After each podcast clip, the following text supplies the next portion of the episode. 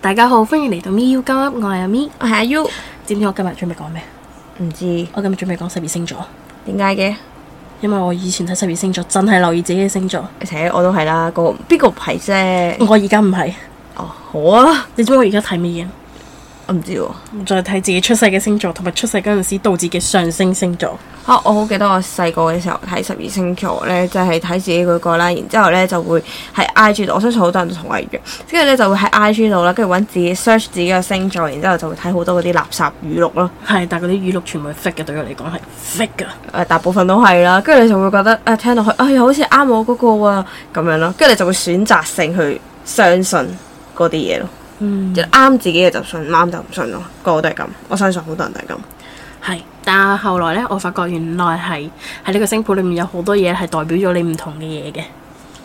哦，好，例如咧，例如誒、呃月亮代表咗可能係代表你嘅價值觀啦，呃你月亮星座咁樣樣，然後係誒、呃你嘅上升星座啦，就係、誒、代表咗你以後會成為一個點樣嘅人係有得睇嘅。咩話邊個邊個上升星座，哇！呢、個我聽咗好耐，啊我呢個係因為我係聽人哋上升係你出世嗰個時間，我出世嘅時間，係啦， 就係代表緊咩啊？誒、出出世嗰個時間會有出咗個上升星座唔，係啊，即係但係上升星座頭先話，即係好似月亮代表價值觀啦，咁上升代表咩啊？上升代表你以後會成為一個點樣嘅人。嚇，嗯，以後成為一個點嘅人唔係我自己決定嘅咩？係啊，咁關上升星座咩事啊？就係上升星座，其實某程度上就代表咗你去成為咩嘅人咯。呢、個就係占星啊嘛，我我冇聽過啊？哦冇喎，係咧，我嗯我就知道都係，我就知道有上升星座，但我唔知咩上升星座。我都係呢呢個時候先聽到。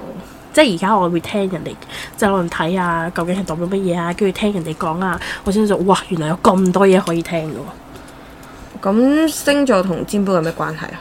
星座同嘅占卜，我覺得係同十六紫微唔係係咪叫十六紫微啊？紫微斗數係一樣嘅，即係都係因為你出生悲我悲喪你出世嘅時間啦。誒、究竟個個字呢樣嘢係邊，嗰樣嘢咩？總之紫微斗數咧就係、天干地支，嗯跟住占星咧就係、你出世嘅時候你嘅一到十二宮喺邊啦，嗯，係啦，咁去判斷你呢個人啦係誒會比較接近邊一種行為或者係邊一種價值觀咁樣樣嘅。哦， 啊，譬如咁啦，我冇記錯，你月亮咧係巨蟹嚟嘅，我月亮星座咧係牧羊座嚟嘅，哦，係啦，咁咧就代表我嘅價值觀咧比較接近小朋友，你嘅價值觀咧可能就比較 care 屋企人哦，呢一樣嘢嘅。而我同你嘅價值觀，因為係唔同角度去睇一件事啦，咁所以我哋永遠係冇共同冇嘅係啊價值觀，啱啊，係嘛？從來都唔會有。係，但係咧，你哋就諗法都勁奇怪。而係呢係呢個咧，就係同我水星星座有關嘅，即係諗法係同水星星座有關。係啦。 O K，嗱，唔講呢啲住先啦。咁誒、呃你會唔會話對某啲星座有咩既定印象㗎？金牛嘅固執咯，白羊咪貪玩咯，獅子就霸道咯，我以為獅子係死要面，都係我唔知。我識嘅獅子比較温和嘅，又唔係真係咁咩？再因為你係佢個 friend。哦，可能係啦。嗱，因為我嗰陣時咧，即係以前細個啊，又唔叫細個，我唔知啦，十零歲叫唔叫細個？啊算我到大嘅個青少年，嗰陣時睇嗰啲片咧，好流行咧，十二星座係點點點嘅人啦。跟住咧係啊，獅子咧，佢會突出獅子獅子座死要面嘅。嗯係，我記得有條咁事片實上係獅子座係咪真係死要面啊？誒、呃要睇下係點樣邊一種要面法。哦，係啦，有唔同唔同情情方式去要面嘅。例如咧，誒、唔輸得，咁好多人都唔輸得啦。講真，好似十二星座，我記得咧，中學嘅時候，我中學同學咧係唔信十二星座，唔信占星呢啲嘢啦。嗯跟住咧，佢係同你佢佢係金牛座啦，勁硬頸啦，講勁唔聽嗰啲人啦。跟住 咧，佢就會同嗯佢就會話吓你個個誒你個星座講嗰個特徵出嚟啊，差唔多個個都有噶啦，係睇下多定少啫咩咁樣咯，即係好似頭先咁樣。係。咁我就係話，就係、因為你睇星座要了解呢個人，唔係就係睇佢出世嗰個星座，即係太陽星座，同你如果就係 basic 去睇啦，就睇佢太陽星座同上升星座。如果你想了解多少少佢嘅價值觀，就睇佢月亮星座。如果你想知佢係點樣諗嘢、點樣講嘢，睇佢水星星座。如果你想睇嗰個人誒喺邊度 lucky 睇木星星座， Lucky 係木星啊，誒、木星可以代表 lucky，但係唔係就係得木星咁仲有咩啊？金星。咁咩水咩星座係比較 lucky 咧？誒、呃射手座，咁你咪好 lucky。你嗯覺得自己好 lucky 啊？我不嬲都覺得自己好 lucky 㗎，我覺得自己 lucky 係一啲好奇怪嘅地方咯。就係、誒咁呢個我哋可以擺到後面先去討論啦。如果有即係再錄嘅話，我哋攞住星盤慢慢睇，好啊，你可以 cut 咗佢。咁啦，咁就跟住仲要睇下你嗰、個誒嗰、個即係金木水火土啦、太陽啦，喺邊個星座之外啦，仲有得睇咧佢喺邊個宮嘅，咁就有一到十二宮啦。咁誒、呃第一宮就係牧羊啦，跟住順序就係金牛、雙子、巨蟹、獅子、處女、天平、天蠍、射手、摩羯、水瓶同雙魚嘅。其實你講唔多，最後我都係 會想 research。如果我真係要知嗰個宮嘅話，係啊，有冇人會？你記唔記得晒到而家？劫咗。 我有抄筆記 嘅， O K，咁你有抄筆嘅，你都可以記得晒㗎。咁你咪嗯貓紙咁樣咯，大靠自己記咁樣咯，唔重 要咯。我有諗過嘅。跟住呢，仲有對公公星座可以睇。對公係啊，譬如誒、呃牧羊對天平啦，金牛對天蠍啦，雙子對射其實手。好複雜，可以簡單啲。簡單啲嚟講，就係呢個星座同你本身嘅星座呢，誒、行為模式可或者諗法係比較靠近嘅。嚇摩羯同咩咁同邊一個近啊？巨蟹。點解嘅？摩羯對佢巨蟹唔係摩羯近巨蟹，即係咧佢哋好似誒嗰啲冤家啊，歡喜冤家。係類似嗰啲。係啦哦，其實我身邊好少個巨蟹嘅人喎，但係我身邊好多土象星座嘅人。嗯，我識土象星座，我係咪好叻？土象星座，即係你知你講得出土象星座係咪好叻？我識我識得邊三個係土象星座，但係其他我就唔記得㗎啦。但係風火水土唔係最 唔係最 basic 嘅咩？係咁咁，我就知道有風象星座、土象星座、水象星座同火象星座啫，但係我唔會真係記邊一個星座係邊一個屬性噶嘛。咁我再講埋啦，既然講埋屬性，就開創固定同埋變動嘅。哦，可以嘅，但嗯係咁哼你可以講下風象星座風有邊象三個咯。風象星座嘅開創星座就係天秤座，風象星座嘅固定星座係水瓶，風象星座嘅變動星座係雙子，火象星座啦就係牧羊、獅子、射手，跟住水象星座就係巨蟹、天蠍、雙魚嘅。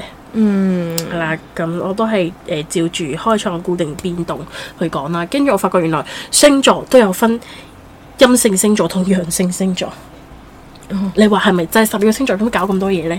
係咯。就係呢個就係同埋點解有啲人會覺得唔準嘅原因，哦，同埋聽講，如果誒、呃太陽星座，可能譬如太陽星座係金牛，同上升星座係金牛咧，其實係兩樣唔同嘅嘢嚟嘅。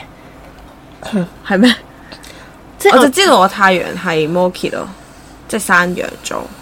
其實點解一個星座又有兩個摩羯名？山羊啊摩羯係山羊座啊，哦，牧羊、白羊啊，係啊係啊，摩羯山羊，咁點解一個星座有兩個名呢？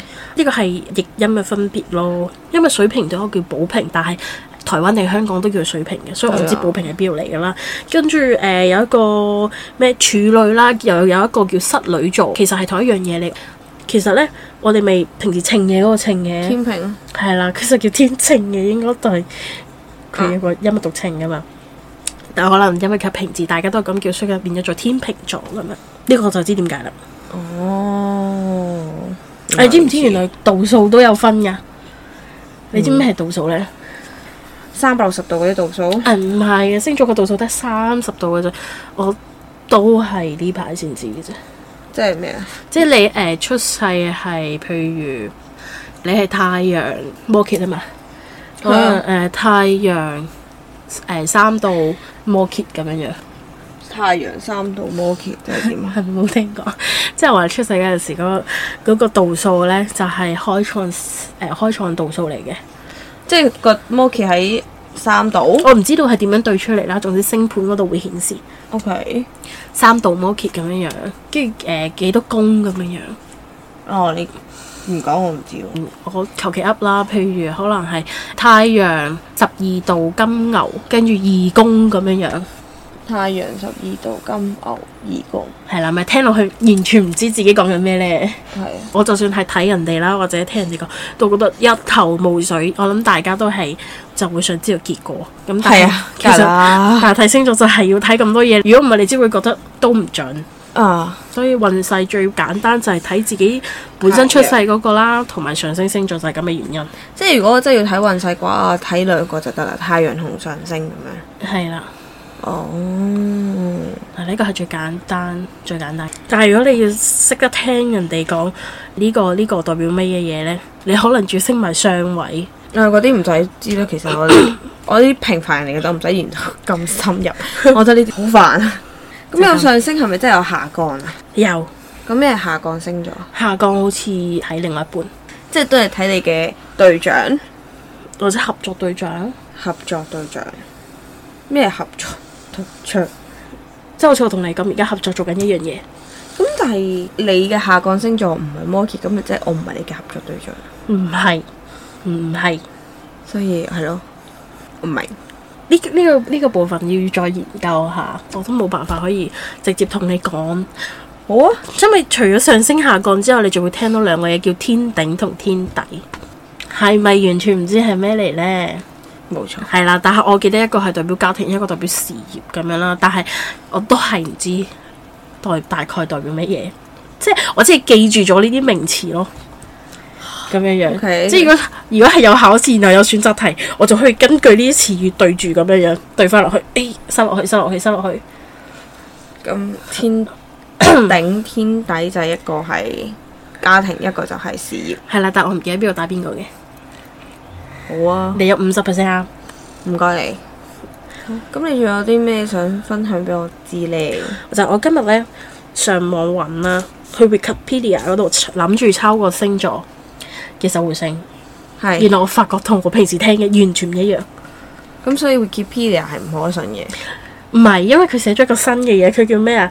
密宗占星，佢話呢個係新嘅，我睇佢注解嗰度寫，即係牧羊咧係佢火象星座啦。大家可能即係如果大家有知啦，有籠統印象就係牧羊嘅守護星咧，即係白羊嘅守護星咧係火星，但係佢寫水星，唔知點解同平時聽開或者睇開係唔一樣啦。我抄晒先知，原來自己抄錯嘢。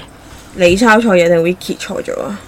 我唔肯定，因為我冇去上網 search 呢個咩密密宗占星，因為我要 search 埋我就覺得會嘥我時間，所以我就再繼續啊上網但係如果你想揾。研究，你就要知係咩嘛中占星㗎啦。係啊，我睇佢嗰個注解嗰度寫呢個係新嘢嚟嘅，我未諗住學新嘅，我考舊嘅都未學晒。 OK，係同埋我而家咁你學聽開咗或者我知啦睇開，同埋我而家聽開同睇開嗰啲啦，咁都係舊嘅，唔嗯係新，即係唔係即係唔係嗰個體系嘅咁。咁我費事上網揾啦，擾亂我自己。咁我而家睇開咧就係十大行星守護星嚟嘅，嗯咁樣咯。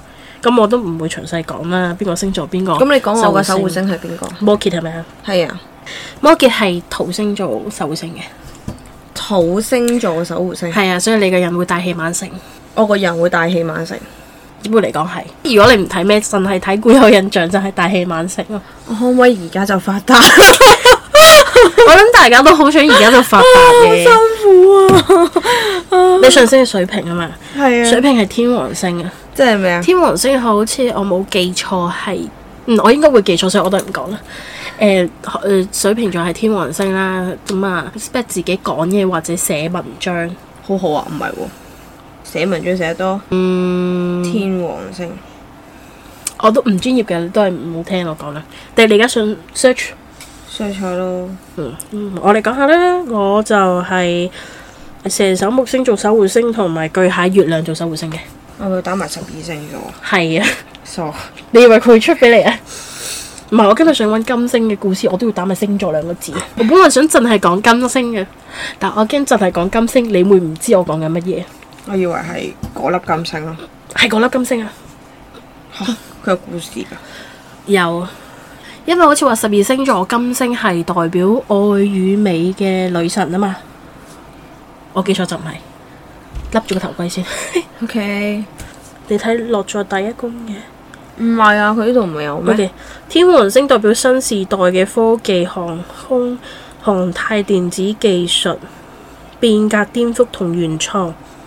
之後嚟以後都係做啲原創嘅嘢多，原創真係係，啊，或者你可能覺得自己係做啲帶有變革性，或者你中意做，你想做。哦，咁我中意做嘅，咁我一定會做嘅，咁但係做到先得㗎。 我有好多諗頭，但係啲諗頭只限諗頭。嗯哼，咁樣咯。好啊，你今日有冇顛覆你對星座嘅認知？我知道十二星座係好煩咯，真係好多嘢學，好多嘢理解咯，即係只不過冇諗過真係咁咁咁多咯。如果你要再 deep 嘅話，你真係可以講一粒鐘。係啊，我平時聽開嗰啲都係一粒鐘。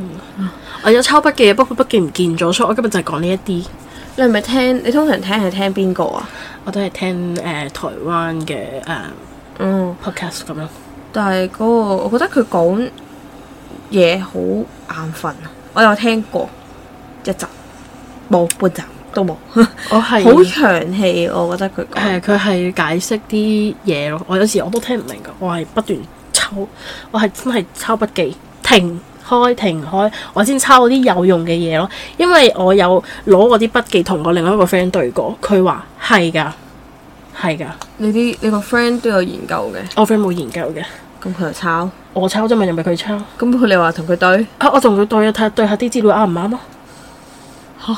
即係點啊？我問佢攞生日，攞佢嘅星盤。哦跟住我就同佢，對。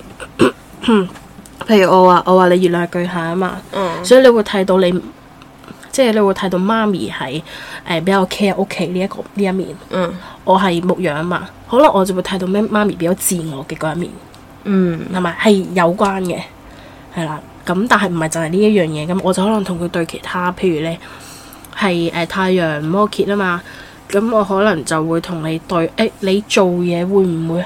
即係我上次我同你講話，誒、你其實個星盤裏面好多摩羯座，你個人應該係真係好誒、有邏輯嘅，佢好有係邏輯咁樣㗎，諗。好具邏輯性，係咁樣睇即係㗎我永嘛遠都你唔 make sense 嘅嘢，我就會我完全係唔理解咯，所以有時候係。冇人會說服到我唔信十二星座嘅，因為我同我啲 friend 對過，係唔係話爭好遠嘅？係啦，但係有時候啲嘢就好似你塔占卜咁樣樣咯。嗰張死神牌究竟代表重生啦，定係真係代表冇得救呢？嗯，係啦，就係、你要意味住話，如果你水星喺處女，你要點樣 get 水星喺處女呢一樣嘢啊？水星係處女，係你點樣頭先講水星係水星係諗法咯，即同埋係諗講嘢同埋講嘢。係啦，咁喺處女，咁即係會比較踏實。唔係？咁水星喺處女嘅人係你哋俾啲聯想咯，誒、處女座係點樣樣嘅？一般嚟講就係話愛整哦比較潔，挑剔，係奄尖聲門。你唔好咁樣 講，人哋聽到唔中意㗎。啱，可能就誒、呃可能會誒、注意啲細嘅地方，嗯，啲頭位咯，哦係啦、咁所以可能你睇佢寫嘅文章係好注重誒標點符號啊，或者好注重一開始一啲有人可能打字唔理，唔會理佢係你定係你，嗯係啦，可能平時同人講嘢都好注重你同埋你嗯，咁樣樣，咁係真係有分別別嘅。係啦，即係但係有時候做嘢或者係做啲乜嘢，你唔會諗咁多噶嘛。但可能水星處女嘅人就會諗呢啲嘢咯，我唔即係知啲喺水啲星係咩細節位咁樣樣。你記唔記得我水星係咩啊？唔記得好啊，唔緊要，我都唔記得。 我就係記得兩個太陽同上升上升就夠啦。係因為你睇運勢就係睇呢兩個啊嘛。係啊，冇錯。如果你想睇以後自己會做啲乜嘢，會成為一個點樣嘅人，我教你睇。你幫我睇得㗎啦，你再話俾我知，唔使教我睇。大家觀眾都有興趣嘅話呢，咁都可以一齊聽下嘅。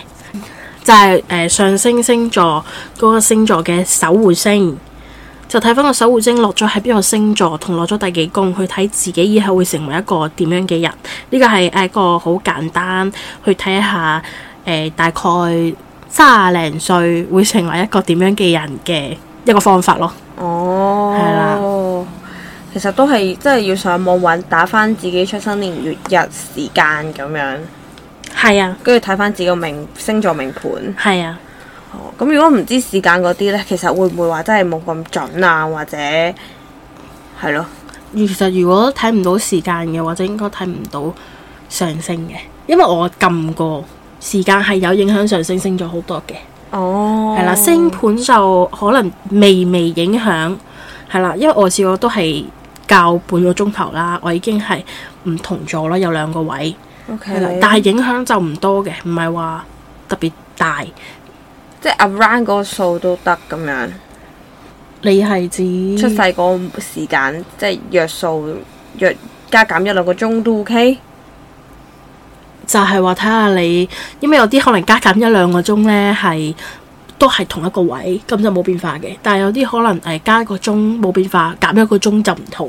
嗯咁你可能呢個時候就要自己對下， OK，好係啊，啦明咁白樣。咯。哦，原來咁，咁即係話其實睇十二星座都唔係淨係可以睇一樣嘢，即係都要多方面去睇嘅。係啊，嗯，好啊所以都幾好玩。哦唔係好講， 不過我又唔係冇乜興趣嘅，但係我想大約知道睇到啲咩你就係係需要結果冇咯。錯，我睇嗰啲懶，我需要懶人包。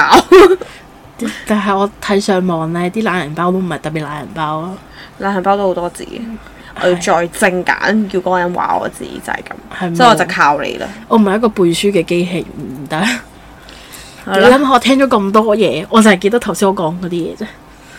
都夠噶啦。嚇、但我覺得唔夠喎。但係時間夠 呢，我哋下有機會我哋下集再講啦，關於星座嘅問題。好，啦，咁咁如果大家有咩想聽啦，可以留言話俾我哋知。